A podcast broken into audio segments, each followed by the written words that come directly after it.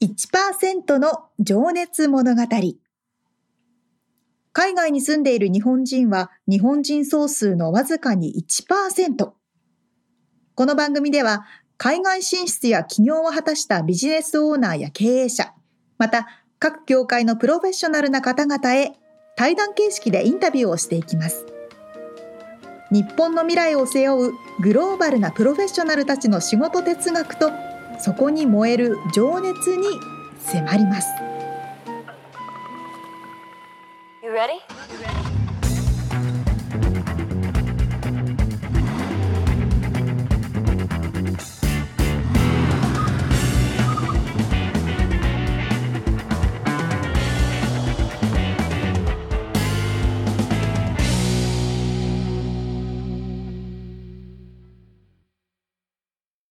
こんにちは。こんにちは。1%の情熱物語280回です。皆さんお元気でしょうか？ハッピーサンクスギビングじゃないかもう終わったか？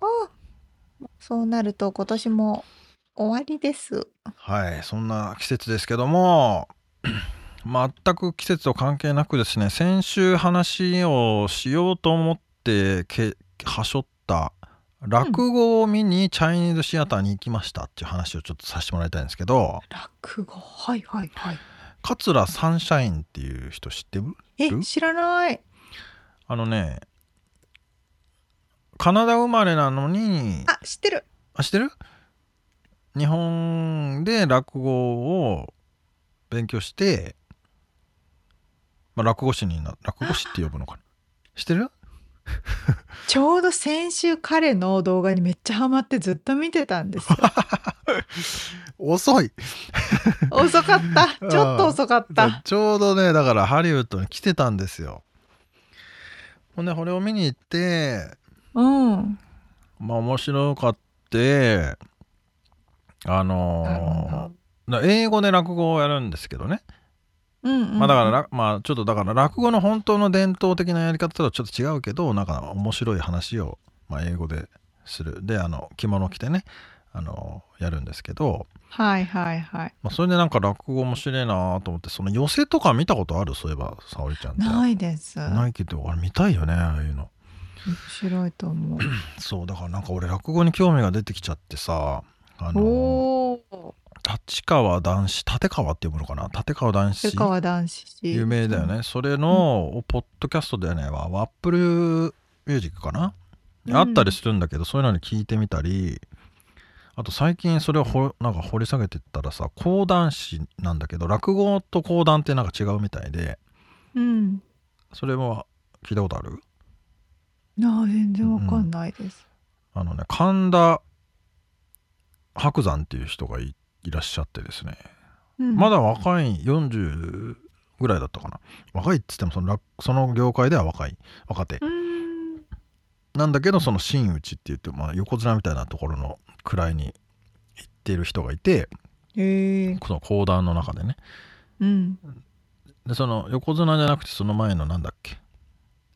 相撲で言うと大関とかもっと前だとなんでしょうね幕下。幕下だかまあで落語とかだと2番目とかだったっけ？確か言うんですけどそれの時は松之丞って名前で、神田松之丞改め神田伯山になった講談師の方の話がえらい面白くて、うん、夜な夜なそれを聞きながら寝ていたりするんですけど最近はね。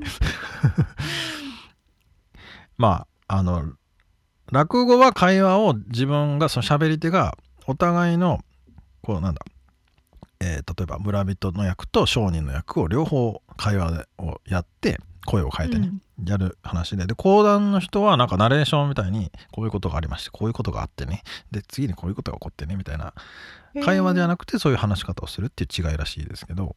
まあでもその話をする芸なわけでやっぱそのねプロフェッショナルな感じがするのよねこう話を聞いてるだけでその情景がすごい浮かんでくるし、うん、こうなんつうのかなこのちょっとちょっとあの鳥肌が立つような時もあったしねその話にのめり込んでいると。はい、ですよね。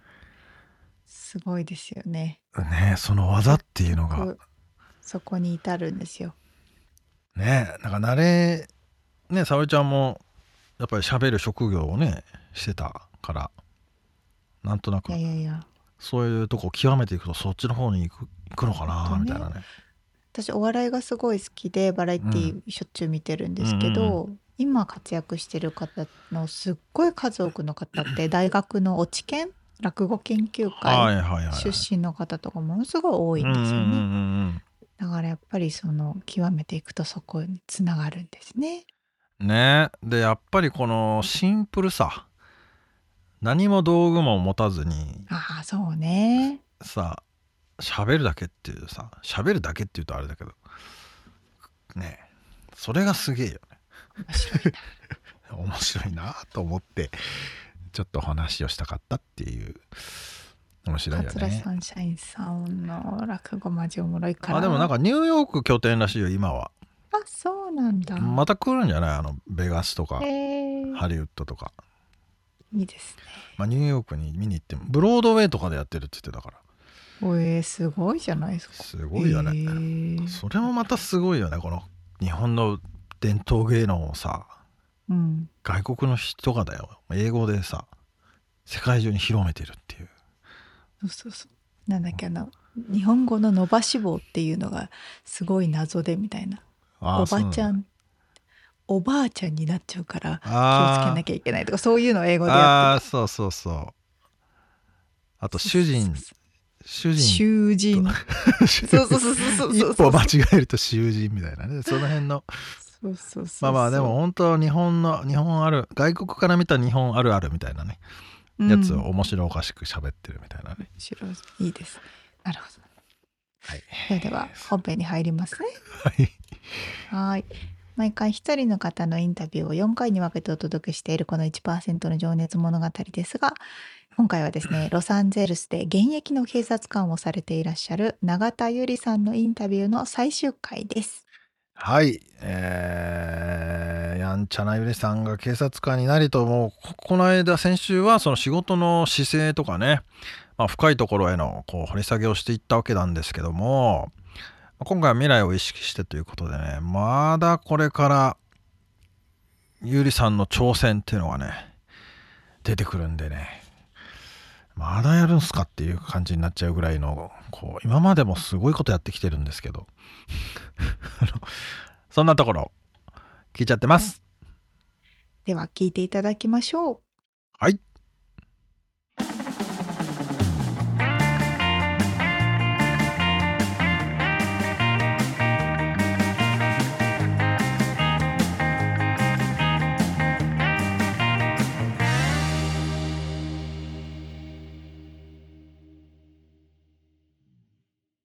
最後はじゃあちょっとあの未来を意識したお話を伺ってるんですけど、はい。えーこれも僕みんなに、皆さん聞いててね、楽しみなんですけど、あなたにとっての幸せって何ですか？幸せ。はい。ゆりさんうの幸せ。んいやーやっぱり子供が大きくなって成長して育っていくのとかうんうん。っていうのは本当に最高な幸せですよね。ああ、なんかもう先週まで、こう、すごい壮絶な話をしてたけど、今は本当に優しいお母さんの顔してましたね。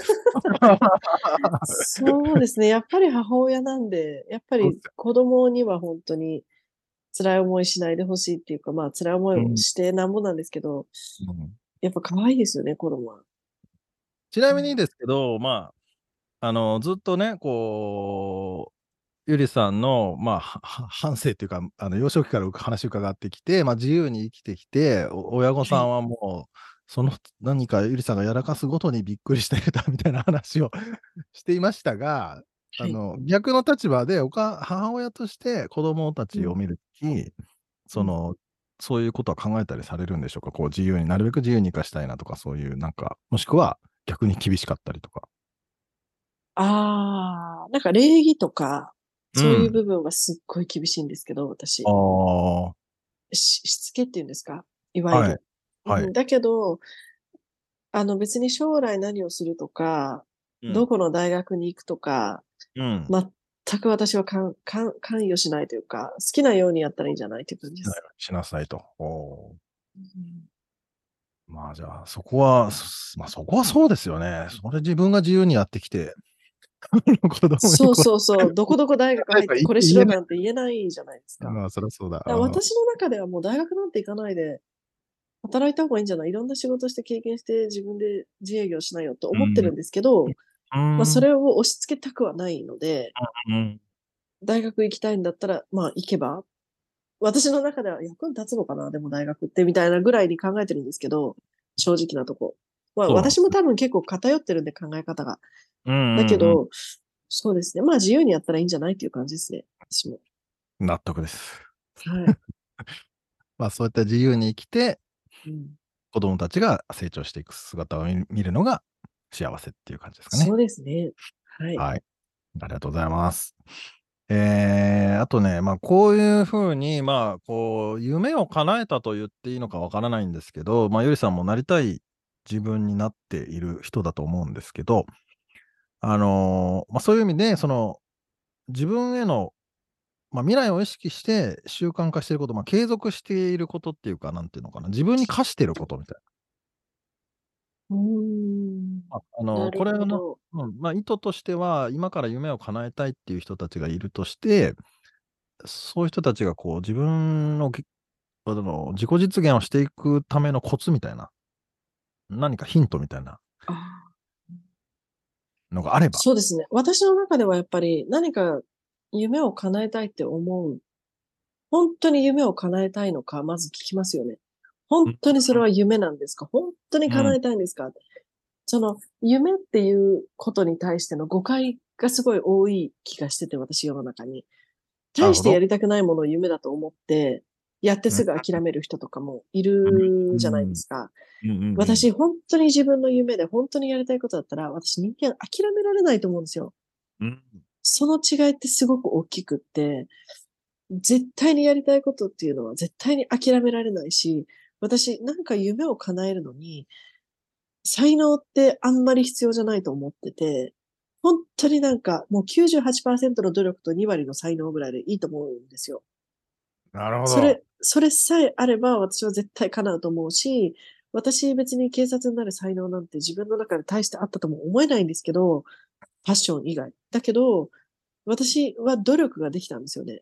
多分99%の努力を私はしたんで、多分普通の人と比べたら半分しかない才能でも、慣れたと思っているんですよね。だから、やっぱりその本当にしたいことだったら、じゃあ努力やってんの？みたいな。努力してんの？本当にって。いうのを自分に常に問いかけてほしいし、それなのに、ね、SNS やってこうやって、こうやってやったら無理じゃないですか、そんな夢叶えるの。フィードをね、ススクロールで、ヘラヘラヘラヘラ見ててもね。そう、そ夢う、やっぱりね。時間の無駄もすい。ごい多いし、もうそういうのを私全部カットして、めちゃくちゃストイックにやってたんで、だからなんか、本当に努力してほしいです。で、努力をしたら絶対に叶うから、私叶わないことないと思ってるんで、絶対叶うんですよ。で、絶対叶った時にもう本当に人生観変わるし、もう自分の中での経験値としても、それがもう、もう莫大な財産になるんで、うん多分1億円得るよりも、その経験を得る方が絶対に人生に役に立つし、もう本当に絶対になんか諦めないでほしいです。やりたいんだったら絶対大丈夫です。私だってもう、もう多分100人中100人に笑われたし、無理だよ、バカじゃないって言われたし、でも、決めるの自分じゃないですか、やっぱり。だから周りの意見とか、親がこう言ったとか、友達がこう言ったとかじゃなくって、もう本当になんか自分の意思で、自分の努力で、我が道を行くで突き進んでいったら絶対叶うと思います。私はもう一回夢を叶えようと思ってるんで、あの、これ言ってるんですけど、私もう一つ自分でキャリアを目指しているんで、今、もう警察、まあ、ちょっとすごい爆弾発言かもしれないんですけど、あの、はい警察の仕事は私の中ではもうそろそろ潮時と思っているんですね。マジですか？体力的にもちょっといろいろ考えて。はい。だから、そう、私はちょっと、あの、次弁護士になりたいと思っていて、で、やっぱりその理由としえしてははい。なんか警察官って結局、道にいるその悪いやつをピッピッピってピックアップして、こう、一箇所にガーって入れるだけが仕事っていうイメージなんですよ。なるほど。でも、本当に、けあの、弁護士とかのレベルまで行くと、世の中を変えるっていう部分に携われるんですよね。うん。実力次第で。うん、私、やりたいのそっちかもって思ったんですよ。警察を知ってる間に。なるほど。本当になんかこう、make a difference できるのって、警察じゃなくて弁護士じゃね？みたいな思って、あ、じゃあ弁護士やってみようかなみたいな、に変わったんです。そういえば。やっべえ、なので超楽しみになってきた。そう、だから、それは私が55歳になるまでっていう、あの現実的に。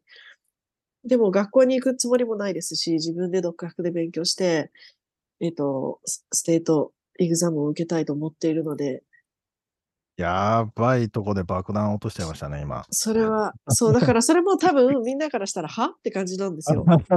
何言ってんの？今更みたいな。それって普通に大学行って、ね、勉強して、それでもみんななれないんじゃないの？みたいな感じなんですけど、私はなれると思ってるんで、ロースクールに普通に何年行くんだ ?5 年ぐらい行きますよね、6年だが。はい。うん、それも行かずとして、はい。いいや、子供もいるし、そう、だから多分行かないで、独学して、勉強して、まあ、英語の壁もあると思うんですけど、またちょっと難しくなるんで。でも、いや、ちょっとやりたいんで、やっぱり、死ぬ前に一回弁護士になりたいなっていう、単純に思ってます。すごすぎ。いや、まあでもね、ちょっとさっきもの話聞いてて、だからそれを選択する自由があるということですよね。そう、もう超自由人なんですよ、本当に。そこを98%の努力をする自由を選ぶってことですよね、ゆりさんは。はい、そうです。だから人生楽しいんですよ。何歳になっても。そんなやばい 選択する人、そうそういないですよね。本当に。でも本来そうあるべきだと思いません？あそうですけどもね。でもやっぱりいろんな、うんねまあ親のなんか言われた世間がどういうふうに言われたみんなから反対されたっていうところで99%の人は諦めるというかその選択肢をなくしちゃうんでしょうねきっと。うんまあ、なくせるってことは多分本当にやりたいことじゃないってことだと思いますよ。うんどっから来るんですかねそのやっぱそれはでもやっぱ自由に生きてきたっていうことなのかなそのパッションの源って。わかんないです。なんか、好奇心だと思います。好奇心が強すぎる人間なんだと思います、私は。多分、弁護士になった後も、私多分考えてますよ。75までにこれやるかみたいなこと。多分そういう人だと思います、自分が。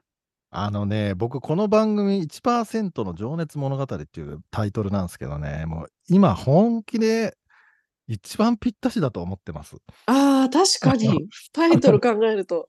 マジで。うんそんなね、パッション持ってる人、1%もいないんじゃないかな。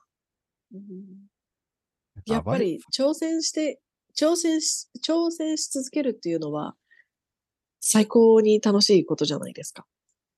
ね、でもそこがだから一番その紙一重といった自由というか、なんというか、まあ快楽というか、まあ、生きてるって感じることなんだろうな、きっと。そうですね。最高の幸せですね、それは。ね。いや、もうね、ちょっともう、進行を忘れておりましたけども、あの、なんだったっけ？と、一応戻、話を戻してもらうと、はい。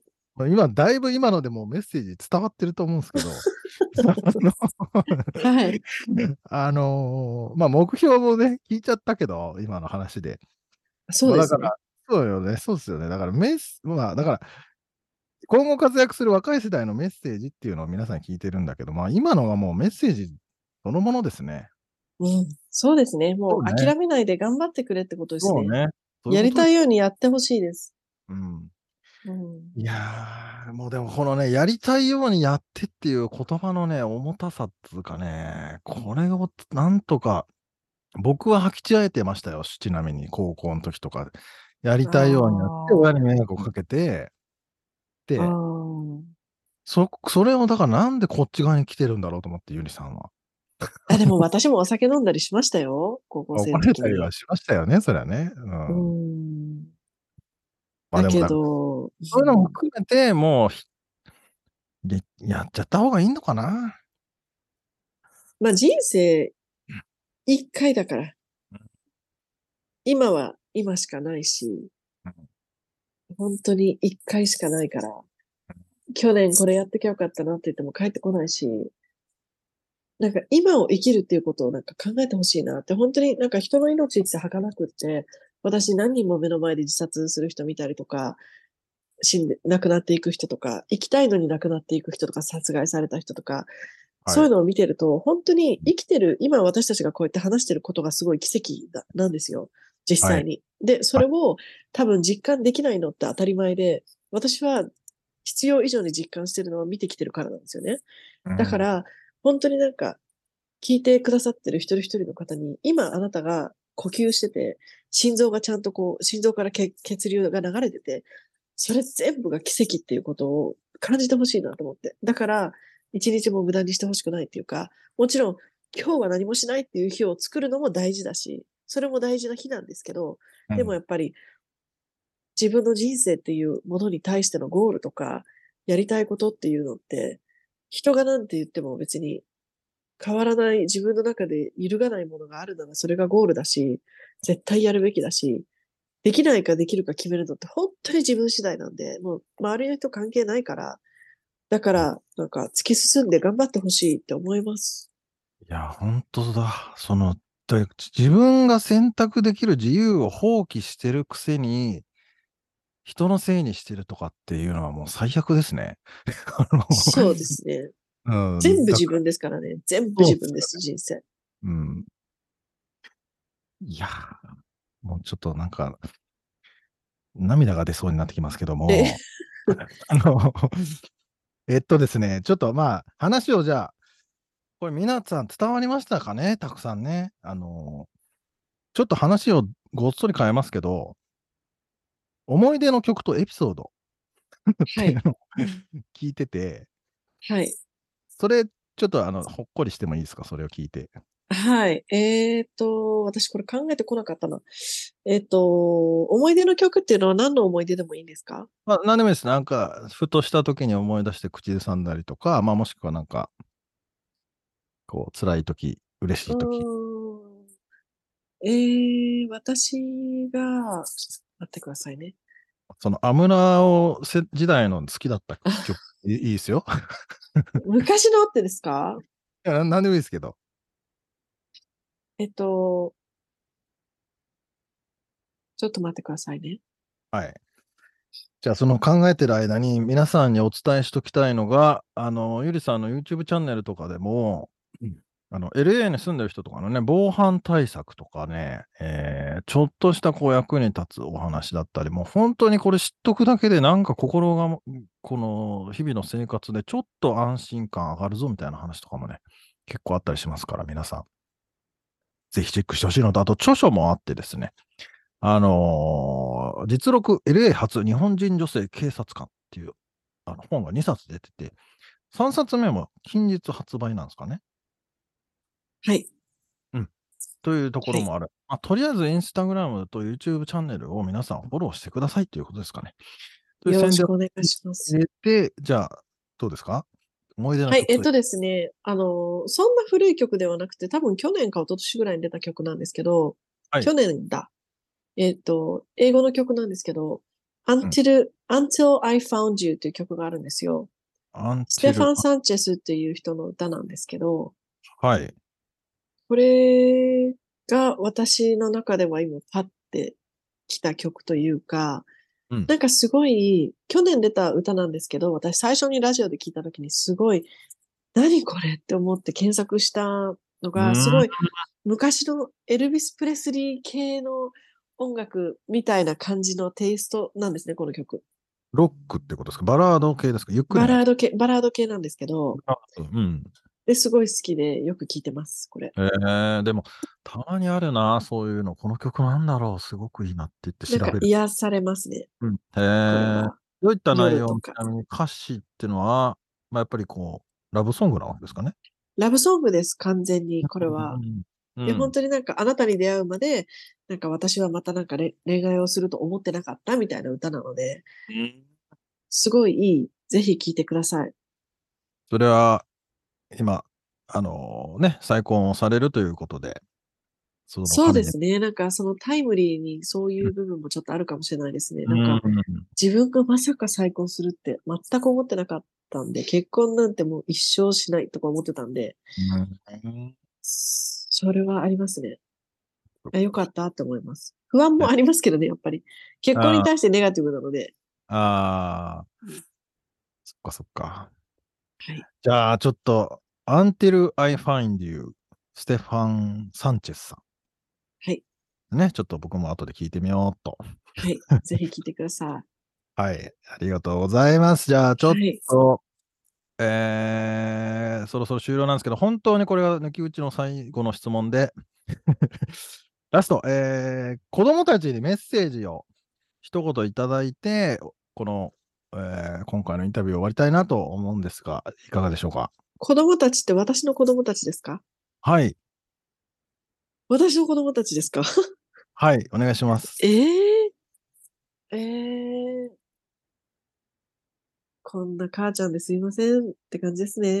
心配ばっかりかけても、本当になんか。いや、子供しっかりしてるんですよ、うち。なるほど。15歳と18歳なんですけど、しっかりしてるんで。いやー、ちょっとなんか、いつも、マームって怒られるんで。だから、いや、なんか、そうですね、すいません、ありがとう、仲良くしてくれてありがとうって感じです、なんか、本当に。いつもありがとうって感じです。いやー、素晴らしい。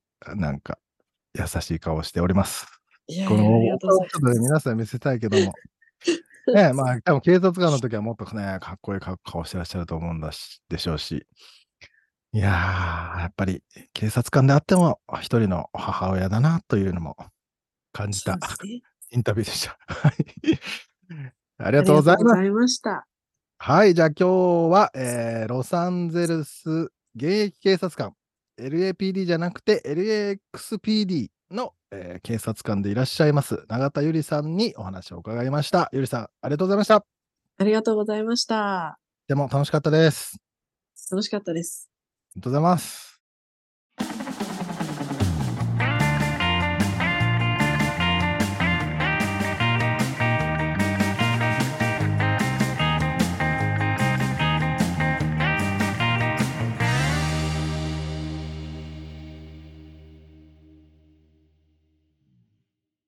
まだやるんすね。でしょ？まだやるんすかってなるよね。もう、もう十分じじゃないですかって思うぐらいだけど、すげえな。もうこのね、だからやっぱり、もう命を削って、思いっきり生きないと気が済まないんでしょうね、きっと。いやー、こんな母ちゃん最高だと思いますけどね。ねまあさっきちょっと沙織ちゃんとオフレコでも話してたけど、本当に可愛いっていうかさ、こう、美しいというか、なんて言えばいいんでしょうかね。うん、美人綺麗。美人。めっちゃ美人。だし、だからそんな99%のもう努力と根性ですみたいな感じには見えないというかさ、こういい意味で。そうね。どんだけ努力してんのかっていうね、この。すげえな。すごすぎるな。ちょっと僕が印象に残った言葉をメモってあるんですけど、はい。経験値という財産うんというね、うんうんこの、だから、まあお金も稼ぐことももちろん大事だが、うん。それにも勝るというか、それ、やっぱり努力しないと手に入らないもの。で、経験値とか、きまあ、経験値という財産という言葉を使ってたから、やっぱその自分の中に残ってる自信とか、うん。お私はやれるとか、俺ならこれ、自分を信じる力みたいなものって、やっぱ金じゃ買えないし、うん。めちゃくちゃ大事だよなって、えー改めて思いましたね。うん。そうですね。いやーりたいようにやってくださいって言ってたけどやりたいようにやるのもやっぱ努力が必要でそうね。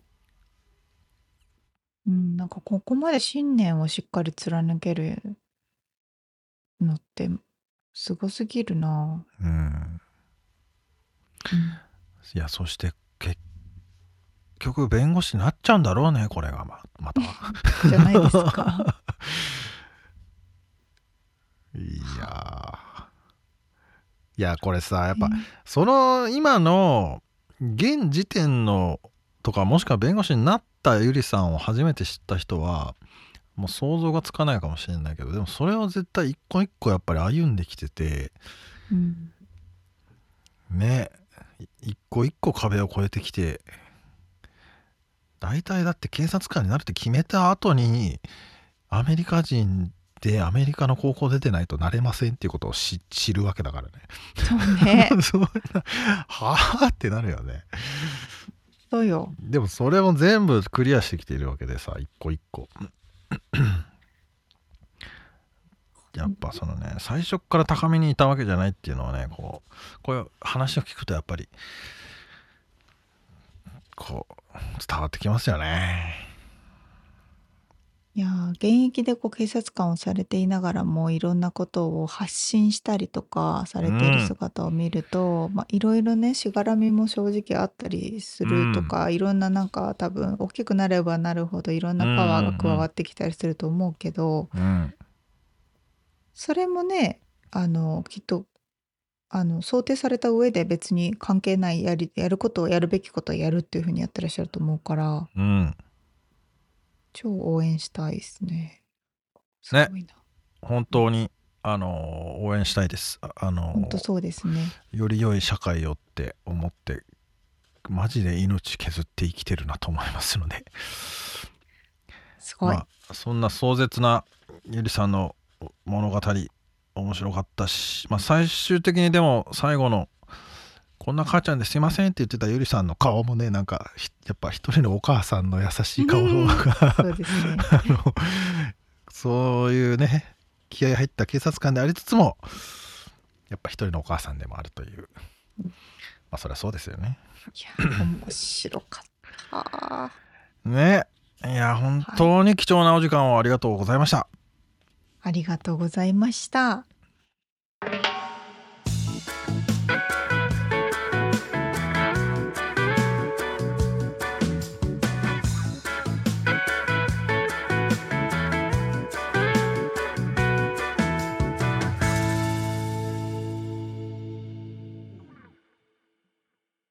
リアルアメリカ情報。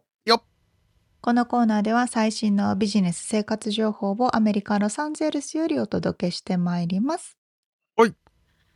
今回のリアルアメリカ情報なんですけれども、うん。プレミアムスポンサーユーラボ様のご提供の企画となっております。はい。ぜひお楽しみください。はい、えーっとですね、今日は、あのちょっといつもと思考が変わっていて、えー実際にアメリカに留学されている方のへのインタビューになります。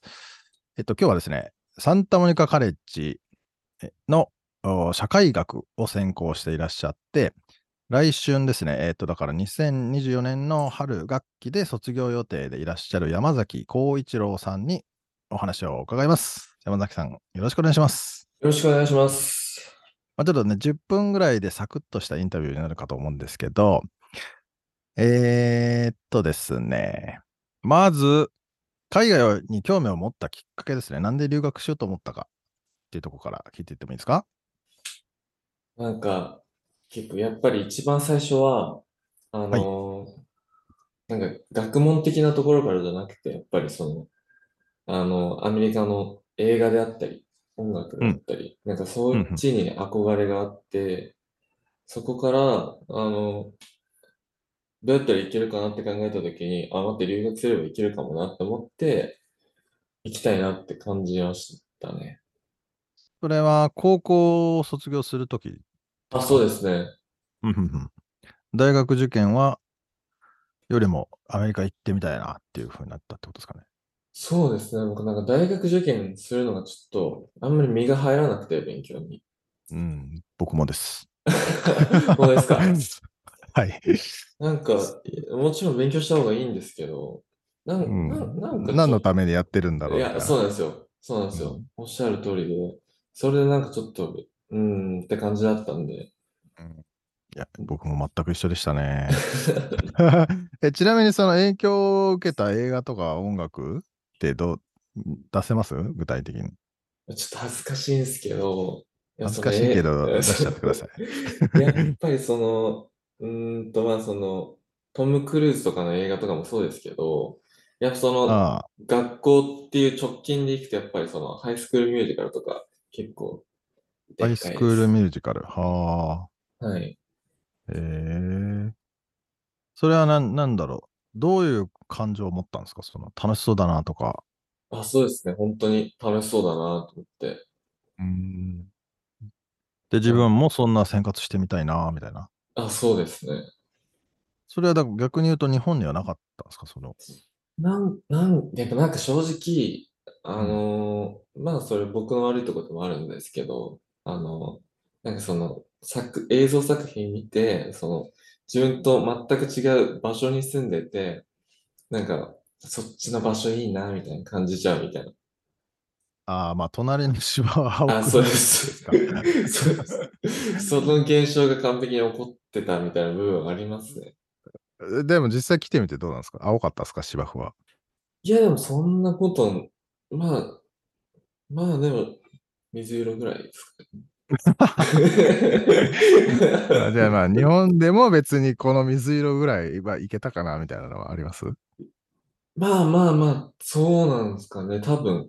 でもな、なんて言うんだろう。僕正直なんか留学して思ったんですけど、まあその僕って、そのはい目的意識が完璧にはっきりしてない状態でこっち来ちゃったんですけど、やっぱその、ああの、すごいはっきりしてる人とかもやっぱりその、同じ留学生でもいっぱいいるんで、そういう人に比べると、なんかその、絶対アメリカじゃなくちゃダメだったよねっていううんほどかなって思いましたね、僕、僕に対しては。あ、なるほどですね。はい。じゃあちょっと次行くと、大学、そのまあ今サンタモニカカレッジですけど、まあ、LA を選んだ理由みたいなのはどの辺にぱり、ありますかね？まあ物価とかすごい高いんですけど、うん。あのーやっぱりあれですかね。あ、天気がいいのと、やっぱある程度都会だからっていうので選びましたね。なるほどですね。まあね、生活費もね、そうなんですよね。まあそこはじゃあ、親御さんのサポートがありという形ですかね。そうですね。ありがたいですね。ありがたいですね、本当に。僕は、僕はまあ説教する立場じゃないですけど。頭上がりませんね、こればっかりは。そうですね。はい。特にね、今円安だしね。いや、本当にそうなんですよ。マジで。まあまあまあ、でも、感謝があれば恩返しができるかと思いますのし。そうです。はい。まあ、ちょっと話をじゃあ次に進めると、はい。ここまでの準備と、あの、ユーラボさん、今回のこのインタビューの、まあ、えースポンサーでもある、えーユーラボさんですね。で、どこから関わってらっしゃるのかってちょっと伺ってもいいですか？あ、っていうのも僕、その渡航前には関わってなくて、なるほど。あその全く違うエージェントでこっち来て、その語学学校行ってて、そこから、その、うんあの、SMC、サンドメガカレッジ勧められて入ったんですけど、はい僕、最初入った時に、あの、コンピューターサイエンスメジャーで入ったんですよ。なるほど。で、まあ、その、で、なおかつ、僕が入った時ってオンラインで、あの、コロナ禍だったんで、ああ、はい。ちょっと、まあ、友達とかも全然できなくて、なんかその、履修登録の仕方とかも全然わかんなかったんですよ、最初。なるほど。それで、あのーあ、あたふたしてる時に、あのー、ユーラボを見つけたんで、あのー在学中に入ったって感じですね。ユーラボに。SMC あー在学中に。ユーラボに入った。ああ、入ったはいっていうのは、その、たその、なんていうのかな。エージェント登録登録というか、あ、そうですね。そういう立場になったってことですか？はい。あははは。で、そこから、それっていうのは目的があって、あの、はい UCK の大学に編入するっていうことが目的になってるわけですよね。はい。それは具体的にどこかとかあるんですかね？僕が、まあ行きたいのは、そのトップ3校と呼ばれる UCLA とバークレーと、あともうサンディエゴ。?UC サンディエゴですね。はい。はい。なるほど。じゃあそこは、その編入するための過程をユーラボさんに相談しつつ、こう進めていってるって感じなんですか？あ、そうですね。おっしゃる通りです。おー具体的にどういうサポートがあるかとかって伺ってもいいですか？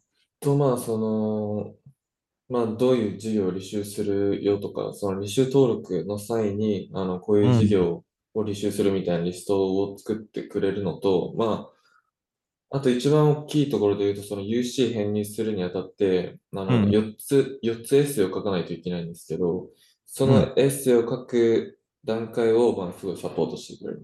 例えば、その、一番最初にその、そのエッセイについて、あの、なんかその、結構質問とかしてくれて、その質問からそのエッセイに書く内容をあぶり出してくれる。ああ、なるほどね。はい。ああ、いいですね、それは。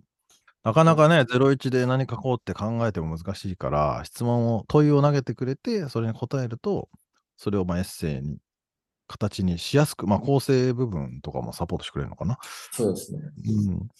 えじゃあ、その最初コンピューターサイエンスを選んだけど、社会学に変わったっていうのは、そういう将来のことを見据えて、そっちの方がベターだっていう選択になったってことですか？いや、コンピューターサイエンスは難しすぎたんで、ちょっと。いや、まあ、めっちゃ難しいんですよ、コンピューターサイエンス。まあ、確かに輪郭だとね、なかなか、なんか、すごい難しいのに、なんかその、ず、全部オール A で言ったとしても、なんかその、うん受かる確率が3%とかなんですよ。えーまあでもそれはだから、それをやりたい人が多いってことなのかな、逆に。そうなんですよね、すごい。そうだよね。はい。コンピューターサイエンス、まあ IT 系とかね、まあテック系の企業にみんな働きたいっていう人が多いのかな？そうですね。うん、まあ社会学も面白いと思うけど、まあなかなか仕事となるとね、そうなんですよ。どういう仕事があるのか。うん。まあじゃあちょっとその辺の、なんつうのかな。留学で何を学んで、こうどういったこう将来像を描いているかっていうのをざーっと聞いてもいいですか？いや、なんか、正直僕って、その、はい。あの、まあ日本で就職したいなと思ってるんですけど、あ、そうなんですね。まあ、日本で、日本に就職するにあたって、まあ、その、日本人のその学生、例えばまあ普通に日本の4年生大学とか卒業してる人に比べると、僕、知識とかあんまりなんかないかなって正直思ってて、っていうのも、まあ、彼らってすごい勉強するのが得意というか、その、受験勉強で積み上げてきた勉強の知識とかがあるんで、なんか、そういうところだと、なんか、勝てないなって思うんで、僕結構その、なんか、なんていうんですかね、こっちで学んできたその多様性とか、その英語とか、そういうのを使って、なんか、結構、社会に参加できたらいいなって考えてて、ああ、素晴らしいと思います。うん。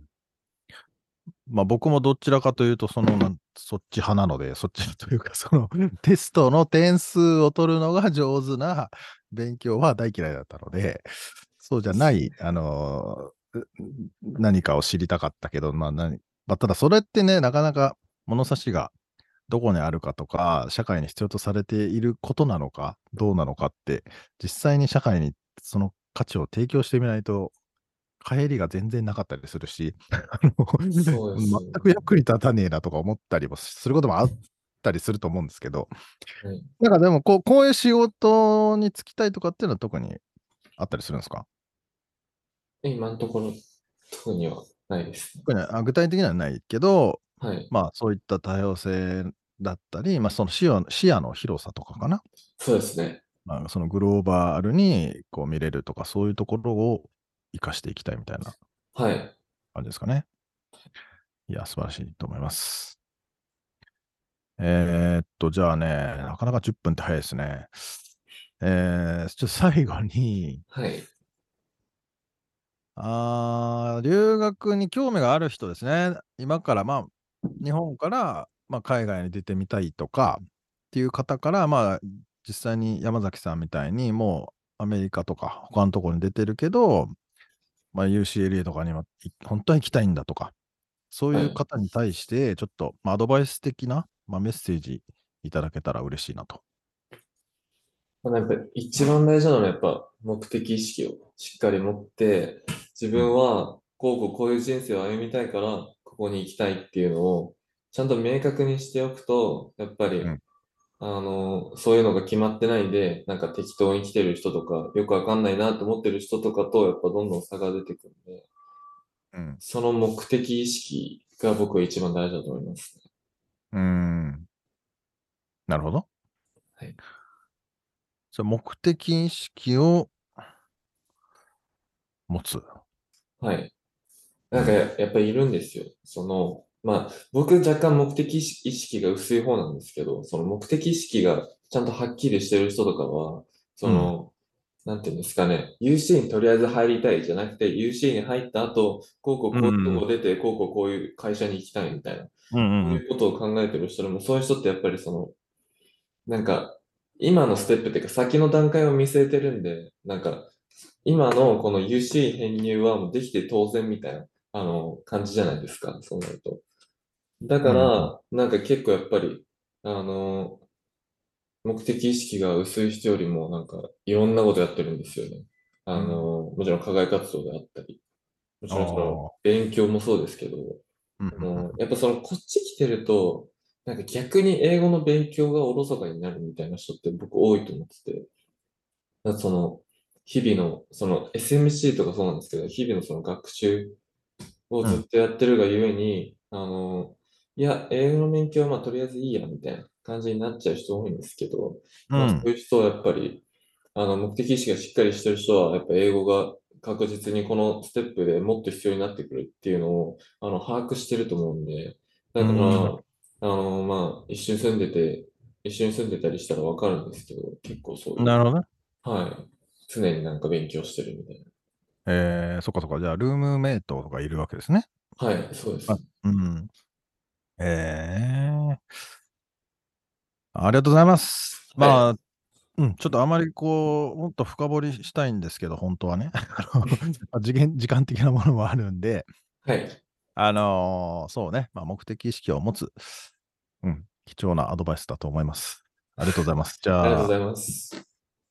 また、あ、で、ちなみにじゃあ最後に、あの、今日は一日何するんですか？今日は、どんな予定ですか？今日、ちょっと今日お金を下ろしに行きます。あ それ、それだけ？それだけ？今日、で、今日は学校ないんですよ。ああ、何するの？でまあ、今日は、まあ、ちょっとその UC アプリケーションの、その UC のその編入するアプライが、あの、11月末までなんで、それに対してちょっとエッセイを書かないといけなくて、ああ、まあ、ほぼ出来上がってるんですけど、まあ、そどんなの、どんな内容の？えっと、なんかそのメジャーについて、どんな準備を今までしてきましたかとか、ああ、あと、まあその、あなたの才能はとか、その人生で一番辛かったことはとか、そうはい。いえう、ーなんかあるんですよ。はいはいはい。そ、そんな長くなくていいんですけど、うーん。まあ、そこをちょっと見直したり、もなるほどうちょっと、はい、やろうかなと思ってます。わかりました。頑張ってください。ありがとうございます貴重な時間ありがとうございました。今日は、えっと、今日はというか、えっと、あれね、サンタモニカカレッジの社会学専攻でいらっしゃる山崎浩一郎さんにインタビューさせてもらいました。ありがとうございました。ありがとうございました。では最後にプレミアムスポンサーのユーラボ様のご紹介です。ユーラボは米国名門大学への編入をサポートする留学エージェントです。カリフォルニアの大学への編入に特化していて、コミュニティカレッジ経由で100%の合格率を誇り、また返済不要の奨学金取得支援プログラムなどもご提供しているそうです。渡米後の充実したサポートも強みで、英語力や成績に自信のない学生の方にも最適です。詳細は概要欄のウェブサイトリンクよりご覧いただけます。いということで、以上、リアルアメリカ情報でした。はい。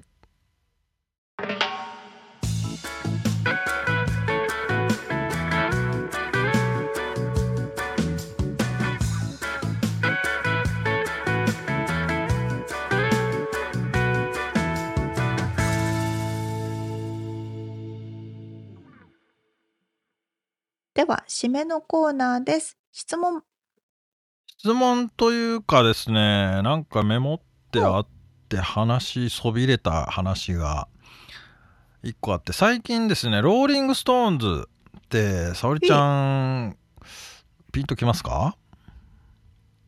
なんとなく聞いたことはあるよなって感じだよねぐらいですね。はい。まあまあまあ有名なロックバンドなんですけど昔昔からですか、まあうんうん昔からですよね。こののミック・ジャガーミック・ジャガーも多分名前聞いたことあると思うんですけど、うんうんあのまあ舌出したこのベローンってしたマークのねバンドですけどねローリング・ストーンズ、はいはい。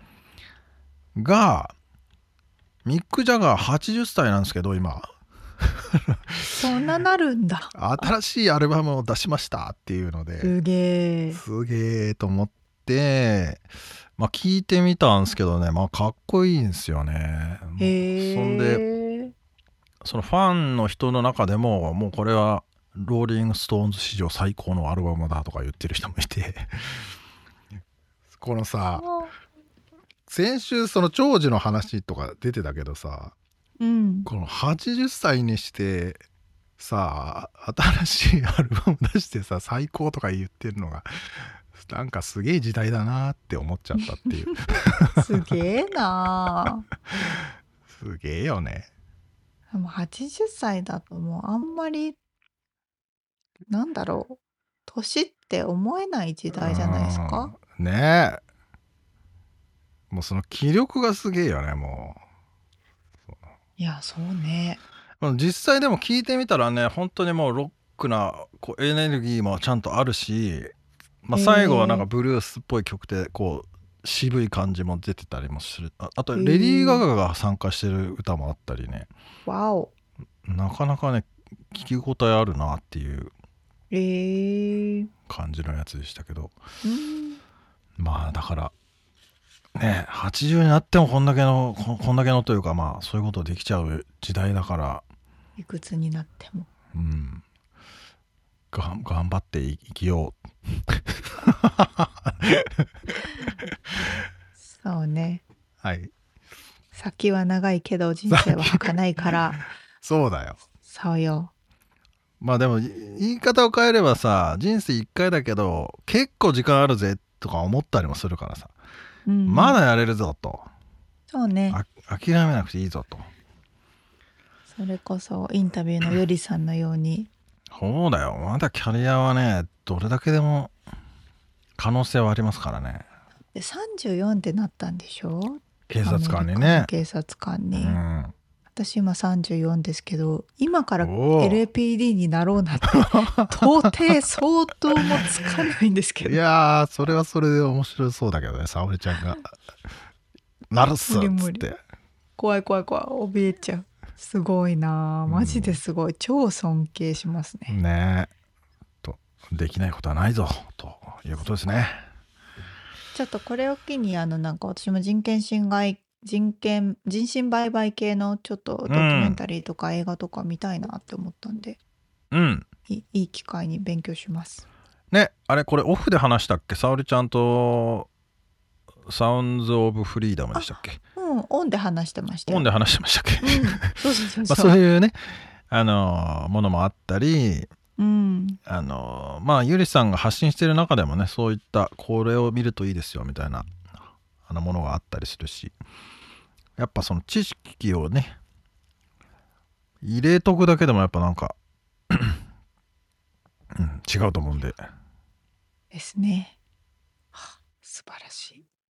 はいめちゃくちゃ勉強になります。はい背筋が伸びた回でございましたはい。